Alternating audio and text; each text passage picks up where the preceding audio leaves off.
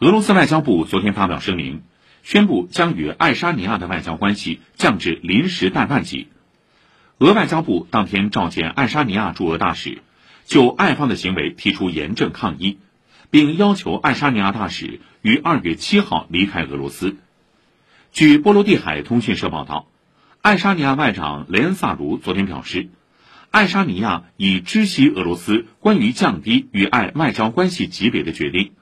基于外交对等原则，俄罗斯驻爱大使也将于二月七号离开爱沙尼亚。拉脱维亚外交部长林克维奇斯昨天表示，拉脱维亚将从二月二十四号起降低与俄罗斯的外交关系。